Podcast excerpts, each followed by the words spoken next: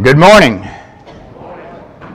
It's good to have you with us here, and I appreciate uh, John and Kim so much. And I have a tendency to put Kim on the spot. A lot of times I'll go request a song, and before a, a lesson, and uh, he's fulfilled that request. Sometimes, sometimes that's difficult. And John, thank you for a great prayer and stuff. As we begin this morning. Reading from Psalms 121. I will lift up my eyes to the hills. From whence comes my help? My help comes from the Lord, who made heaven and earth. He will not allow your foot to be moved. He who keeps you will not slumber. Behold, he who keeps Israel shall neither slumber nor sleep. The Lord is your keeper. The Lord is your shade at your right hand. The sun will not strike you by day, nor the moon by night. The Lord shall preserve you from all evil. He shall preserve your soul. The Lord shall preserve your going out and your coming in from this time forth and even forevermore. In thinking about this, read this passage the other morning. I have a place that sometimes I will go and I'll read of a morning. And read this, and it just struck me because the place where I was reading, you could look and you could look out over creation.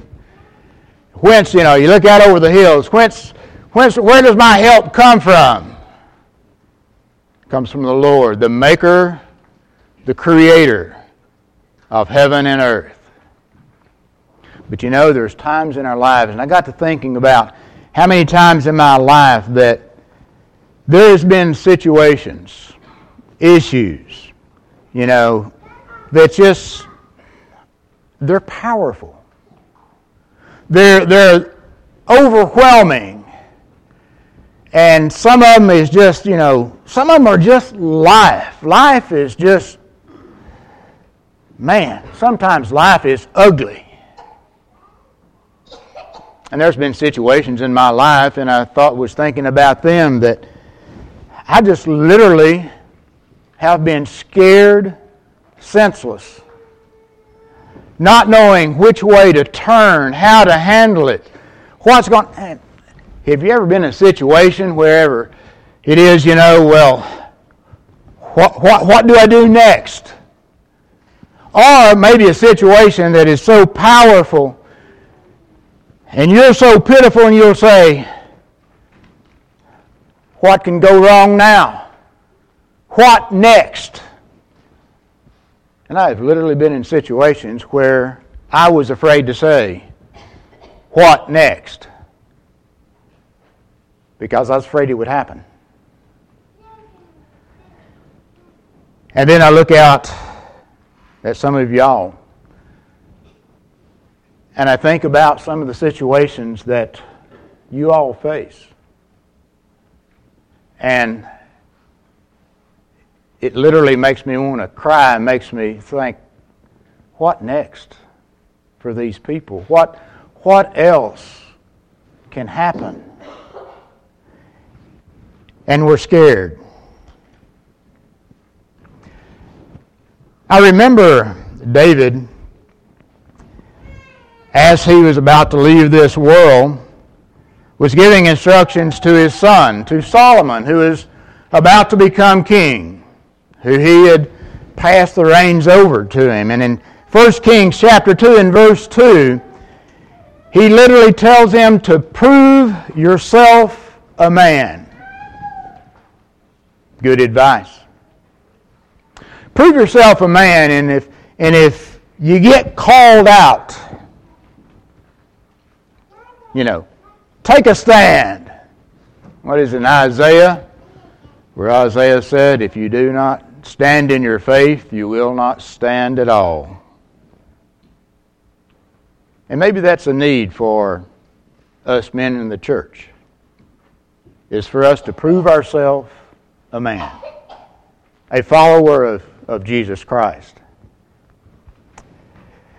But there's another time, and we turn this picture to 1 Samuel 17, and you all have heard this story and know this story. And picture this in, in the area of Sukkoth. There is two armies that are encamped, one on one hill, one on the other hill, a valley between them.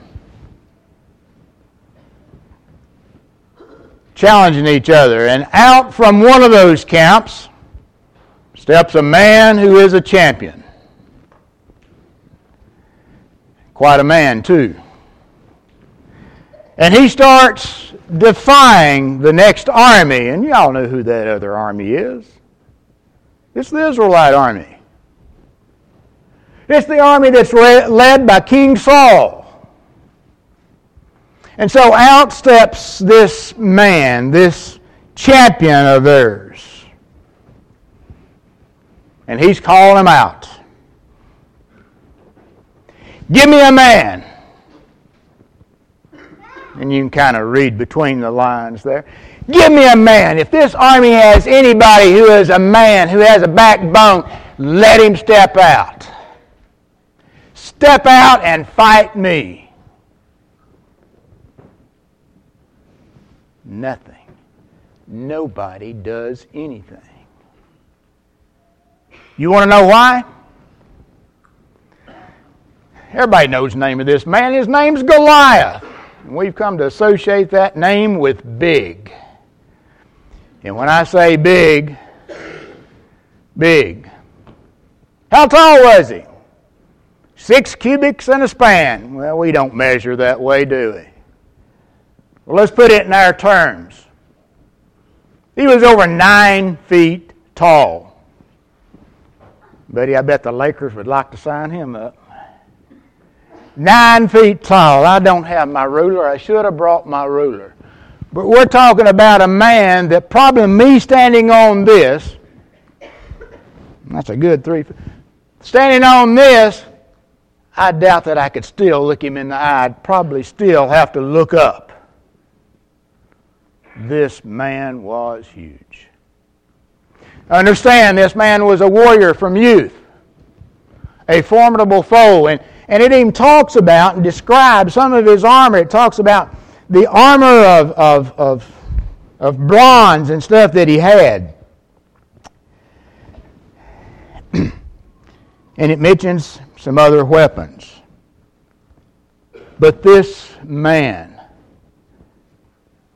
is calling out someone. He's calling him out. And, and so many times in our lives, situations, maybe it's health issues, maybe it's our lifestyle, maybe it's something that we have to face and we don't know why it happened to us. But Satan is sitting there and he's calling you out. And for me, Goliath is a good representation of Satan. Because Satan looks at us and he calls us out, Give me a man if you're bold enough to step out and fight me. Would you be scared? If you'd have been that army, would you have been scared? I'm telling you, I would have been. Because you have to understand one thing. When it talks about Goliath, he's talking about a warrior that says he's experienced. And he is of the Philistines, and you have to understand things about the Philistines. They were warriors. And one thing I want you to understand when I say that Goliath is a good representation of what Satan may be to us, have you ever considered that Satan, we're in, we're in a spiritual war. Have you ever considered that Satan has been fighting a spiritual battle a lot longer than you and I? And he's more experienced at it. And he knows how to approach you, he knows what weapons he can use. Well, it even talks about one of his weapons. Like I say, it goes through his armor. It's talk about his helmet of bronze, his other armor that he has of bronze, but there's one it said his spear. His spearhead, just the, the, the metal part of it, it was made of iron. Now I want you to notice that. You read through there, it's bronze, bronze, bronze, iron spearhead. That thing weighed, let me make sure I get it right here, 200, what was it here? 200 and something shekels that it weighed. That spearhead weighed about 15 pounds. Now, being a teacher, I have to have a reference. So I brought my hammer. I will be listened to today. It is an eight pound sledgehammer. Take two of them, that's the spearhead that Goliath was using. And you think about that, that two of those on a spearhead, on something that was big as a weaver's shaft, that he's going to use. But let me tell you something else about that. That was like new technology. I better move that. I'll fall over that and fall off the stage. Iron was a new concept. The Philistines were from a people that from the Aegean Sea, the Aegean, I'll say it right in a minute, the Aegean Sea, and they moved in there. And they were the ones who knew how to work iron. The Israelites did not have iron. You say, hey, you know that, Bobby. Well, they did not have iron because the Bible tells us that. They didn't even have blacksmiths. Okay? If you look in this and and we're looking in 1 Samuel 13 verses 19 through 22 it says there was no blacksmiths in Israel.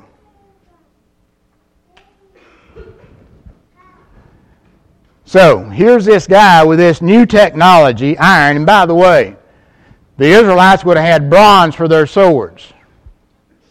And if you know anything about metallurgy, you take iron and iron versus bronze, it's no contest. When I was looking, doing research on this, it talked about what was the difference. Well, it'd be like, let's go back to World War II. We dropped bombs out of there, then all of a sudden a nation comes up with an atomic bomb. That's the difference. Because the iron would shatter the bronze. So you're sitting there and you're this army. You see this huge man who's calling you out with experience, with a weapon that's far superior to anything you got and you wonder why they stood out. Let me pause here for a minute because I'm going to say something about somebody else. King Saul. If I was going to call somebody out today, King Saul's the one I'd call out. Did you know that King Saul, if you look at 1 Samuel on this, with King Saul, and we know that King Saul in chapter 8 and verse 20, when he was chosen, they wanted a man who would lead them into battle. And Saul fit that. Saul was a head taller, apparently a handsome man, but he was a head taller than all his constituents, all those other Israelites.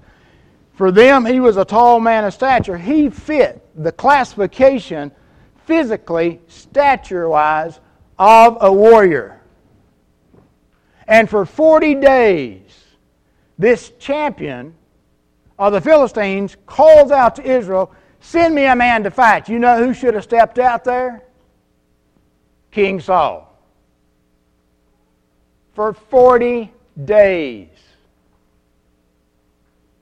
King Saul was a coward. By the way, that's a missed opportunity on King Saul. Can you imagine? If King Saul had stepped out, met that challenge, how history may have been rewrote, and King Saul be the greatest king the Israelite nation had ever saw. Saul kind of muffed that. You know, we want to be a champion. We want to be a spiritual champion, and if we're not careful, sometimes we'll wind up being a spiritual chump. So we need to be a champion. A person stepping forward and taking a leadership role is significant. And let me tell you something about a friend of mine. Some of y'all heard this Wednesday night, but I'm going to mention it again.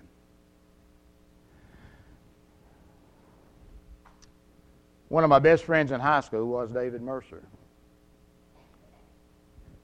And David was probably one of the purest, most natural athletes that I have ever seen in my life. In my senior year, playing football with him, David went to the coach and says, Coach, let's, let's, let's stop practice a little early. We all need to go to Bible study. And the coach agreed. And on Wednesday nights, the, the, probably the biggest practice day of the week, coach said, We're quitting early. And it's all because of David. And I cannot tell you how much that affected my becoming a Christian and being a Christian. It's because he did. He set the example. Let me tell you, David Mercer owned that football team after that. At least in my eyes, he did. He made me feel like a better player. And I was a pretty sorry athlete. But he made me feel like I was pretty good because of his leadership role.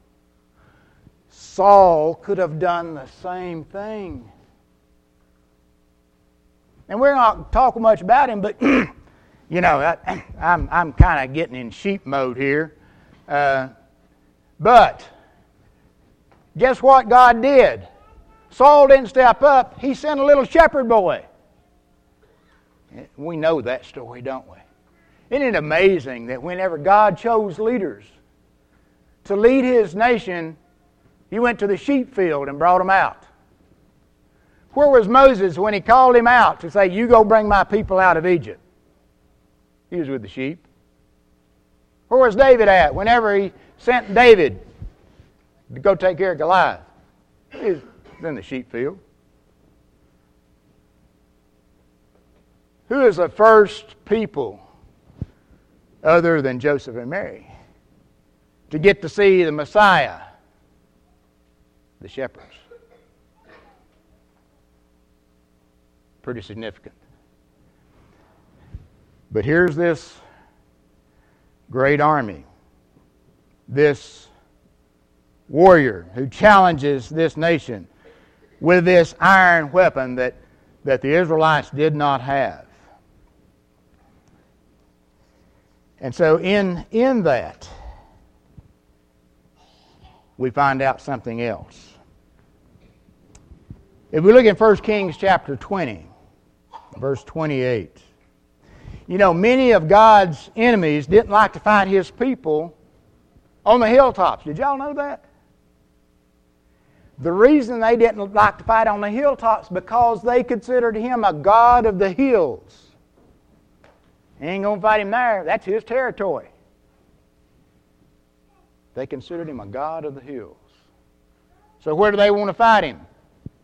in the flatlands, the lowlands, the valleys. We'll fight him there. See, that's how Satan operates.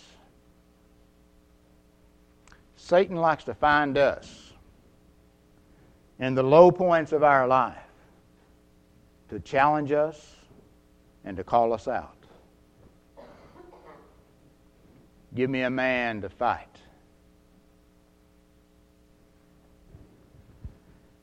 And when we think about the spiritual warfare, the way that Satan fights, the experience that he has in spiritual warfare as compared to what I have in spiritual warfare, folks, he can wear me out. But you know what? And by the way, on that situation, when we're called out, there is going to be a resolution. That's that battle is going to be resolved, just like the battle with the Philistines and the Israelites. There was going to be resolution sometime or another. It had been 40 days, but there was going to be resolution. And David took it upon himself with God's help to solve that. In our lives, when we battle Satan on the spiritual battlefield, you understand there is going to be resolution. And instead of being a King Saul, I want to be a little David. Little David with a stone in my sling. And it was interesting. When Goliath saw him, Goliath got what's the word that's for beyond angry? He told David, I'm going to I'm to feed you to the birds. Little boy. And as Goliath stepped forward to go meet that challenge, David stepped forward, ran forward to meet his challenge. And David said, On the contrary, this giant was going to feed David to the birds. Notice what David says to him. On the contrary, today I'm going to feed your army, the Philistine army, to the birds. Not just you, his army. Because he came in the name of God, the God of Israel. Yes, there'll be resolution. And when Satan calls us out to fight, I think it's very important to remember. I will lift up my eyes to the hills. From whence comes my help? My help comes from the Lord who made heaven and earth. Not today, Satan. Not today. Because you see, just as David had help from the Lord, today I have help from the Lord too. You call me out, Satan, and I will come. It's very easy to fear everything that the world wants to throw at us, everything that life wants to throw at us. Whether it be a, a 16 pound or a 15 pound spear, iron spearhead that can devastate us. Or whether it be just the mere size of the issues that face us. Know that we can face them. Because on our side is the maker and the creator of the universe. What challenges you? And I know the list can be long. Not only long, but it can encompass huge things, big things. But be sure that, that you have God on your side. This morning, if you're not a Christian, then resolve to, to be obedient to God's Word. Resolve to repent of your sins. Resolve to confess Him before others as the Son of God. Resolve to be buried with Him in the waters of baptism where you come in contact with the blood of Christ, which cleanses us from our sins, raised to walk in a newness of life. Be resolved to live that life. Be resolved to live your life fearlessly. And don't be afraid of the challenge that Goliath may throw at you. Or if you've slidden back into the world, into sin, and you need to be restored, if you'll come forward, we'll say prayers for you so that that may be resolved also. Whatever your needs, we invite you to come while we stand and while we sing.